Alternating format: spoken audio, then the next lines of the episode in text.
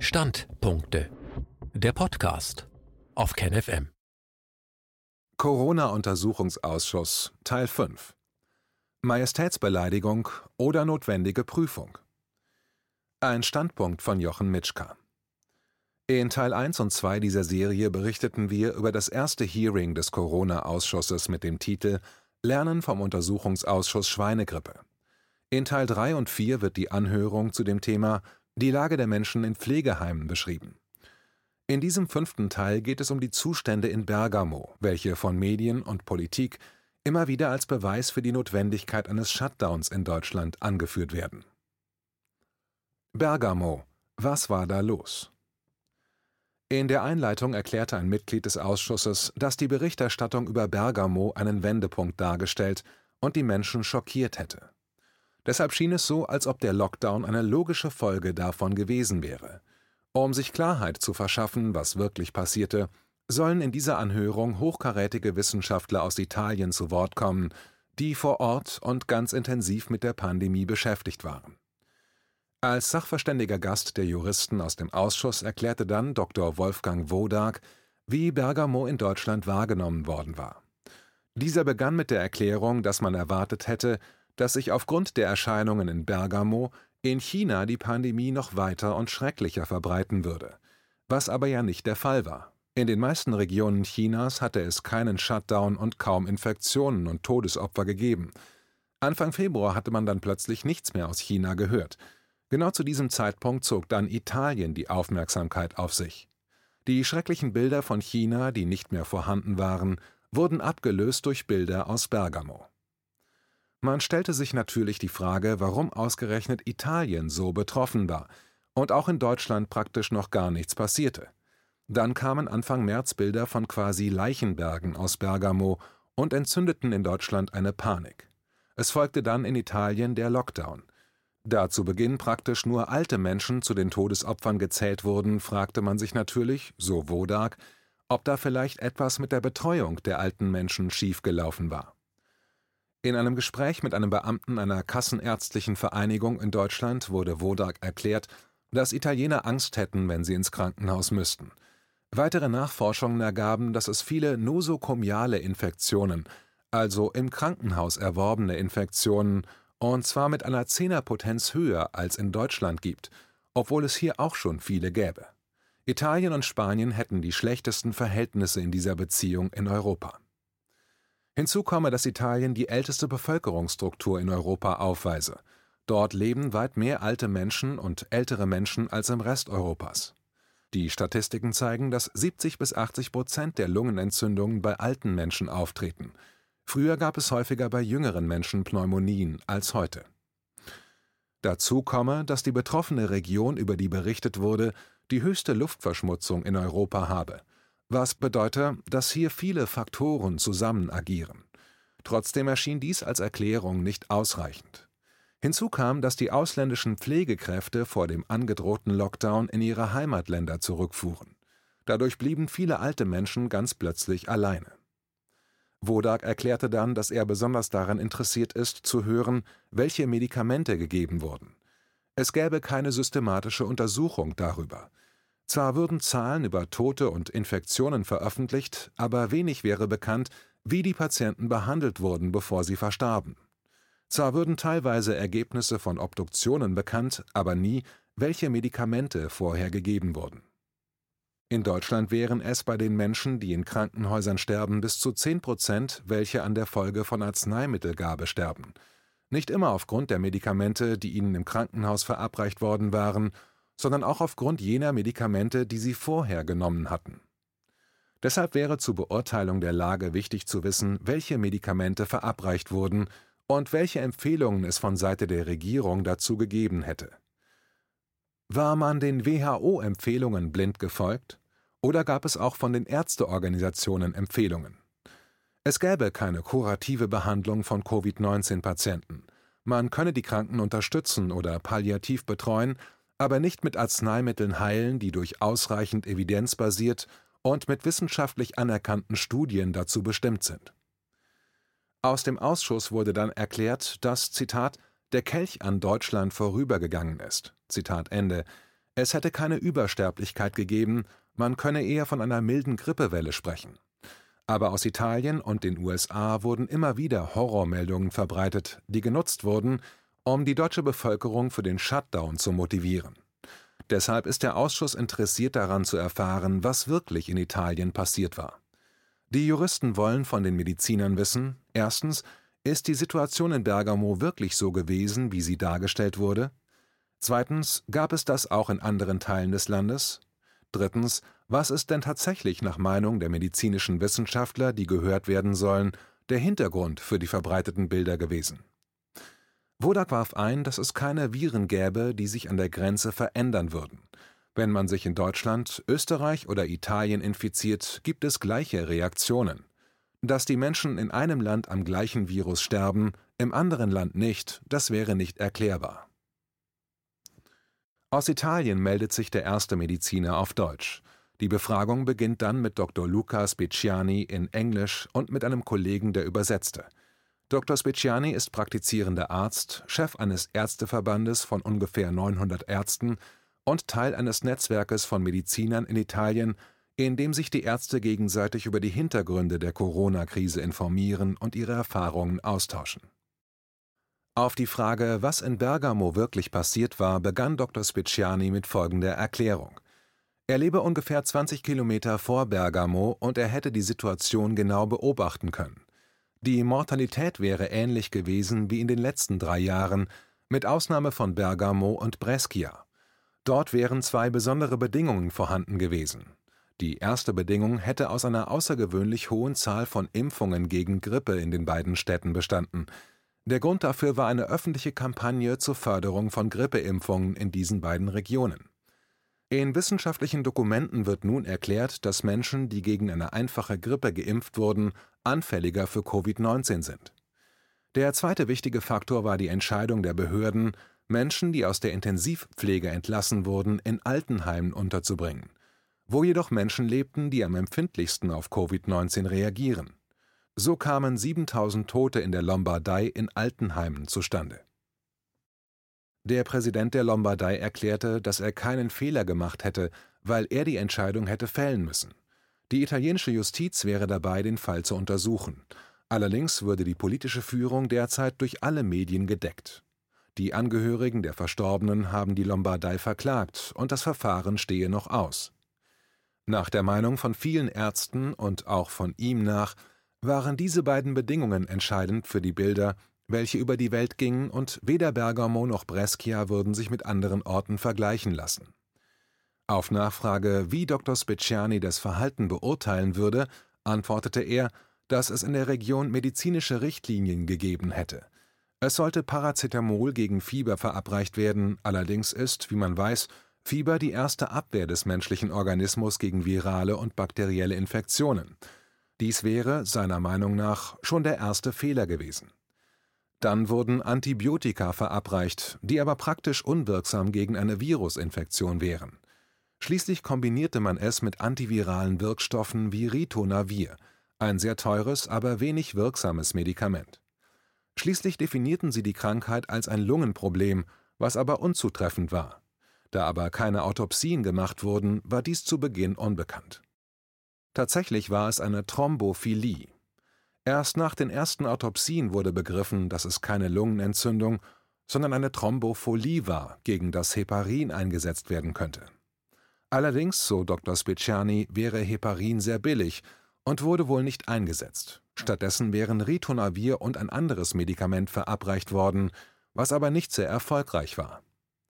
Schlussendlich hatte Dr. Giuseppe De Bono das Blutplasma von geheilten Patienten genutzt, um Covid-19-Erkrankte zu behandeln, und berichtete, dass er während eines Monats keinen Todesfall zu beklagen gehabt hätte.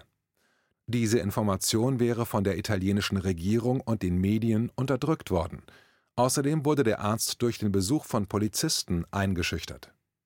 Es gab nach seiner Aussage einen klaren Willen der italienischen Regierung, nicht die von Ärzten für richtig erachtete Behandlung zu erlauben.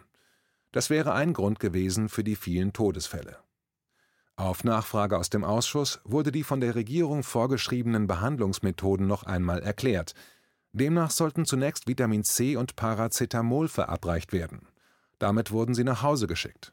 Natürlich haben diese Medikamente nicht geholfen und als die Erkrankung schwerer wurde, wurden die Patienten wieder ins Krankenhaus eingeliefert und dort wurde dann mit der künstlichen Beatmung begonnen. Dabei handelte es sich um Patienten, die im Durchschnitt 80 Jahre alt und alle vorerkrankt waren.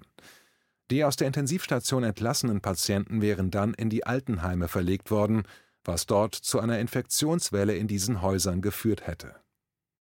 Auf Nachfrage, ob die Preise der Arzneimittel bei der Behandlung eine Rolle gespielt hätten, wurde geantwortet, dass man zwar wüsste, dass Heparin helfen würde, es wäre aber nicht eingesetzt worden, ebenso wie Hydroxychloroquin. Auf die Frage, wer das bestimmt hätte, lautete die Antwort, dass das Gesundheitsministerium das angeordnet hätte. Dann wurde darauf hingewiesen, dass in Italien eine freie Gesundheitsversorgung existiert, das heißt, die Patienten mussten keinerlei Zahlungen leisten, unabhängig davon, wie teuer die Medikamente waren. Es wäre die Regierung gewesen, welche die hohen Kosten der teuren Medikamente übernommen hätte. Aus dem Ausschuss wurde noch einmal klargestellt, dass die Regierung nach Ansicht von Herrn Zoffi, dem Übersetzer, und Dr. Speciani bewusst günstigere Medikamente, die nach Ansicht der Ärzte jedoch wirksam wären, nicht erlaubt hätte, sondern dass sie die teureren Medikamente, obwohl nach Meinung vieler Ärzte kaum wirksam, vorschrieb. Das wurde bestätigt und auch noch einmal darauf hingewiesen, dass Hydroxychloroquin frühzeitig angewandt in der richtigen Dosierung als wirksam erkannt, ausdrücklich verboten worden war aus dem Ausschuss wurde dann gefragt, ob es einen finanziellen Anreiz zur künstlichen Beatmung gegeben hätte. Dr. Speciani kannte keine genauen Zahlen und sagte nur, dass die Kosten extrem hoch wären. Auf dem Höhepunkt der Pandemie wären ca. 5000 Menschen in Intensivpflege, die meisten mit künstlicher Beatmung gewesen. Dr. Wodak stellte fest, dass die Lebenserwartung eines über 80-jährigen Menschen, der intubiert wird, sehr gering ist und dass die breite Anwendung dieser Behandlungsmethode durchaus nicht angemessen gewesen wäre. Durch die Intubation würde noch zusätzlich das Risiko der nosokomialen Infektion hinzukommen. Dr. Wodak erklärte, dass man in anderen Ländern festgestellt hatte, dass Menschen eine bessere Überlebenschance hatten, wenn man sie eben in bestimmten Situationen nicht intubierte. Die flächendeckende Intubation wäre eine Fehlbehandlung gewesen. Dr. Speciani bestätigte die Aussage von Dr. Wodak, er wies außerdem darauf hin, dass bei einer Thrombophilie, die nicht mit Heparin behandelt wird, der Patient sterben müsse mit oder ohne Beatmung. Die Beatmung wäre in vielen Fällen nicht nur unnötig, sondern auch gefährdend gewesen. Flucht der Pflegekräfte Aus dem Ausschuss kam dann die Frage, ob Dr. Speciani etwas dazu sagen könnte, welche Rolle die immer wieder angeführte Flucht vieler Pflegekräfte zurück nach Osteuropa zur Vermeidung des Shutdowns für die Situation gespielt hatte. Es wurde gefragt, wer die Pflege in den Altenheimen dann garantiert hatte, insbesondere weil ja aus den Krankenhäusern auch noch Patienten dort eingeliefert wurden. Dazu machte Dr. Speciani keine Angaben. Gefragt, wie die Situation im Moment in Italien wäre, beantwortete Dr. Speciani mit dem Hinweis, dass alle Medien daran arbeiten, die Menschen zu ängstigen. Zum Beispiel hätten inzwischen rund ein Drittel der Bevölkerung Kontakt zum Virus gehabt. Diese Information würde aber bewusst nicht verbreitet werden. Sobald Patienten Symptome aufweisen, die ähnlich zu Covid-19 wären, müssen sämtliche Personen im Umfeld von Schule, Arbeitsplatz usw. So getestet werden. Und sobald einige positiv getestet werden, würde sofort von einem Infektionsherd gesprochen. Alles würde in Quarantäne gestellt werden, Angst würde verbreitet. Es gäbe tatsächlich einige Todesfälle, die positiv auf Covid getestet worden wären, auch wären einige davon vermutlich an Covid verstorben. Die Regierung würde daran arbeiten, einen neuen Lockdown, möglicherweise im Herbst, auszurufen. Die Schulen würden dann erneut geschlossen werden. Die 900 Ärzte, die Dr. Speciani vertritt, wollen dagegen kämpfen. Sie setzen sich dafür ein, dass die verfassungsmäßigen Rechte wieder wirksam werden, erklärte er. Er bezeichnete die Regierung als korrupt und in erster Linie im Interesse der Pharmaindustrie handelnd. Inzwischen, darauf wies Herr Zoffi hin, wären inzwischen die Krankenhäuser leer. So hätte Professor Sangrillo und andere angesehene medizinische Fachleute bestätigt, dass das Virus sich totgelaufen hätte. Die ursprüngliche virale Kraft wäre nicht mehr vorhanden. Die führenden Wissenschaftler Italiens würden die Leute entgegen dem Druck durch die Regierung auffordern, rauszugehen und ihr Leben wieder zu leben. Trotzdem würden die Medien ständig weiter Angst und Panik verbreiten. Anzahl der Todesfälle Dr. Speciani erklärte, dass die Regierung empfohlen hatte, dass jeder Verstorbene, der nur im Verdacht stand, mit Covid-19 infiziert gewesen zu sein, als Covid-Toter gemeldet wird. Wenn also jemand durch einen Herzschlag starb, aber nach seinem Tod positiv auf Corona getestet wurde, war er ein Corona-Toter. Dr. Speciani schätzte, dass von 35.000 Toten, die als Covid-Opfer gemeldet wurden, viele gar nicht am Virus verstarben. In mindestens 300 Fällen waren außerdem grundsätzliche Fehler nachgewiesen worden. Ein berühmter Virologe, Professor Giulio Taro, der nicht in Verbindung mit der Regierung stehe, hätte gesagt, dass es keine Möglichkeit gäbe, die im Mainstream verbreiteten Zahlen zu bestätigen. Dr. Speciani erklärte, dass es Statistiken über die Todesfälle gäbe. Das durchschnittliche Todesalter eines italienischen Opfers läge bei Männern bei 80 Jahren, bei Frauen bei 83 Jahren. In einigen Fällen hätte man Obduktionen durchgeführt und dabei festgestellt, dass im Schnitt über drei Vorerkrankungen festgestellt wurden. Bei 75 männlichen Opfern waren 75 Prozent davon adipös gewesen. Daneben fand man Bluthochdruck, Herz-Kreislauf-Erkrankungen und Diabetes mellitus. Vier wären im letzten Stadium eines Krebsleidens gewesen. Aus diesen Fakten sieht Dr. Speciani klar hervorgehen, dass Covid-19 allenfalls eine kurzfristige Verlängerung der Leidensdauer verhindert hatte dass der Tod mit Sicherheit in kürzester Zeit eingetreten wäre. In Italien würden täglich 500 Menschen an Herz-Kreislauf-Erkrankungen und 400 Menschen an Krebs sterben. Es ist äußerst einfach, in diesen Gruppen Menschen zu finden, die auch positiv auf Covid-19 getestet werden können. Nach Rückfragen aus dem Ausschuss stellte man fest, dass der italienische Staat anfangs ähnlich berichtet hatte, wie gerade im Ausschuss gehört, aber in einem neuen Bericht die Daten anders interpretierte ohne jedoch die Daten zur Prüfung bekannt zu geben. Dr. Speciani wies darauf hin, dass nur ein Sechstel der angeblich an Covid-19 verstorbenen Opfer überprüft würden.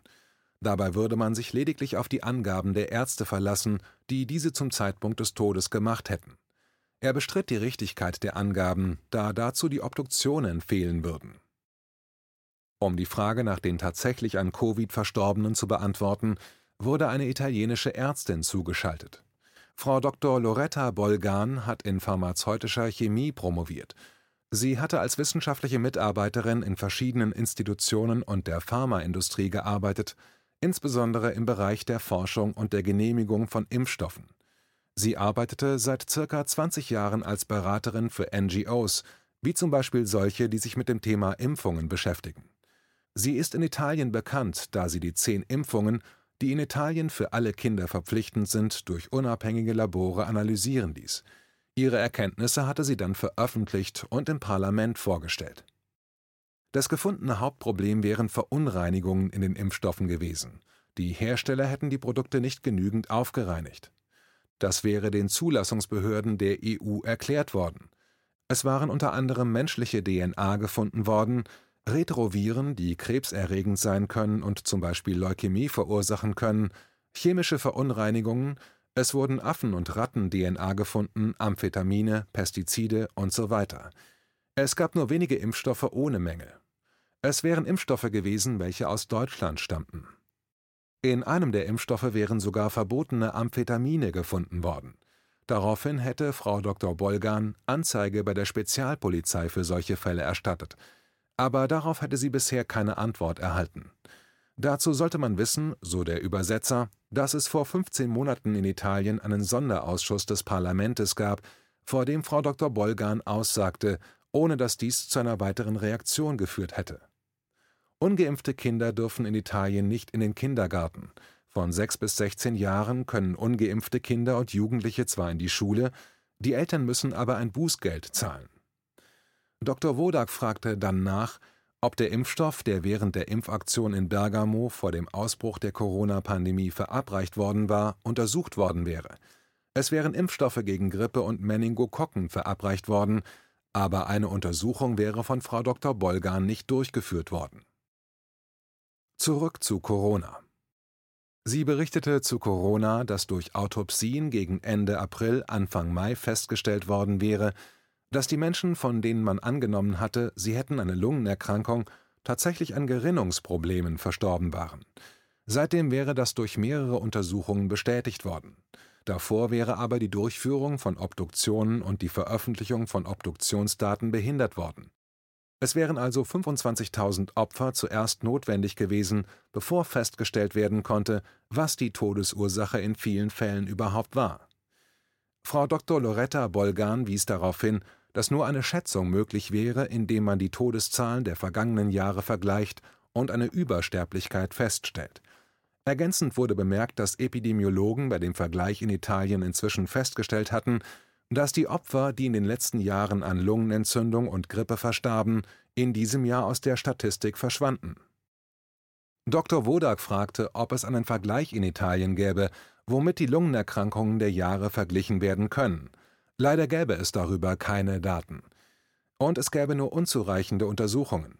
Was man allerdings aussagen könnte, wäre, dass die allermeisten Erkrankten Mehrfachinfektionen aufwiesen. Es gäbe eine zweistufige Erkrankung im Fall von Covid. Zunächst gäbe es ein Krankheitsbild, das der Grippe sehr ähnlich wäre, was dann bei den meisten Menschen zu wenig Problemen führen würde. Die Hauptprobleme wären dann in Italien in den Fällen mit Komplikationen entstanden, und diese wären aufgetreten, weil Erkrankte mit Personen zusammengebracht wurden, welche durch andere Vorerkrankungen geschwächt waren. Krankenhäuser wären wegen unzureichender Isolierung von Erkrankten zu epidemischen Zentren geworden. Inzwischen würde man viel besser verstehen, welche Fehler gemacht wurden, und man könne die Patienten viel besser versorgen. Aber das Verständnis für die richtige Behandlung wäre zu spät entstanden, daher die großen Opferzahlen. Frau Dr. Bolgan wies darauf hin, dass die Anzahl von Patienten mit ernsthaften Symptomen durchaus vergleichbar gewesen wäre mit denen, die in den Vorjahren ernsthafte Grippesymptome aufgewiesen hätten, was wichtig wäre festzustellen. Das Problem wäre aber gewesen, dass das Management der Erkrankung zu Beginn falsch gewesen wäre. Die Erkrankten wären zu spät isoliert worden. Es hätte viel mehr Sinn gemacht, die Erkrankten konkret und gut zu isolieren, statt den ganzen Staat in einen Shutdown zu fahren. Natürlich müssten die Personen, die direkten Kontakt zu den Erkrankten haben, mit bestimmten Sicherheitsmaßnahmen leben. Im Moment wäre die Situation so, dass jede Person, die einen positiven PCR-Test erhalten hätte, isoliert werden würde. Das wäre aber nicht sinnvoll, weil der Test noch keinerlei Hinweis geben würde, ob man die Erkrankung entwickelt oder weitergeben könne. Aus dem Ausschuss wurde die Frage gestellt, wie der Plan für die weitere Behandlung der Corona-Krise aussehen würde, ob die beiden italienischen Ärzte eine zweite Welle erwarten würden. Inzwischen wüssten die Ärzte viel besser, wie die Patienten in welcher Phase der Krankheit behandelt werden müssten. Eigentlich würde man für jede Stufe der Erkrankung einen Test benötigen, da der PCR-Test in keiner Weise ausreicht. Dann könnte man schneller entscheiden, wie gerade diese Stufe der Erkrankung zu behandeln wäre. Von SARS 2009 wisse man, dass die Epidemie nicht mehr wiedergekommen wäre, da das menschliche Immunsystem damit zurechtkam. Daher könne man annehmen, dass das Gleiche auch bei Corona geschehen werde. Wichtig wäre der Schutz von vorerkrankten und alten Menschen. Als Spezialistin für Impfstoffe erklärte Frau Dr. Bolgan dann, dass aus der Literatur bekannt ist, dass Impfungen das Risiko erhöhen, besonders für den Teil der älteren Bevölkerung durch eine neue Infektion, also eine neue Art des Virus, zu erkranken und die Auswirkungen deutlich schwerer werden. Dr. Wodak wies darauf hin, dass auch ihm zwei Studien bekannt wären, die genau das bestätigt hätten. Eine stamme aus Holland mit älteren Menschen, eine aus dem Pentagon. Frau Dr. Bolgan hat auch schon wissenschaftliche Veröffentlichungen über einen zukünftigen Covid-19-Impfstoff veröffentlicht, aber der Fokus der Ausschusssitzung lag auf den Bildern und der Wirkung der Bilder in Deutschland, daher wurde es nicht weiter vertieft. Demnächst. Im nächsten Teil dieser Serie hören Sie weitere Aussagen von Frau Professor Antonietta Gatti, eine Pathologin, die Auskunft über die Situation in Italien geben wird.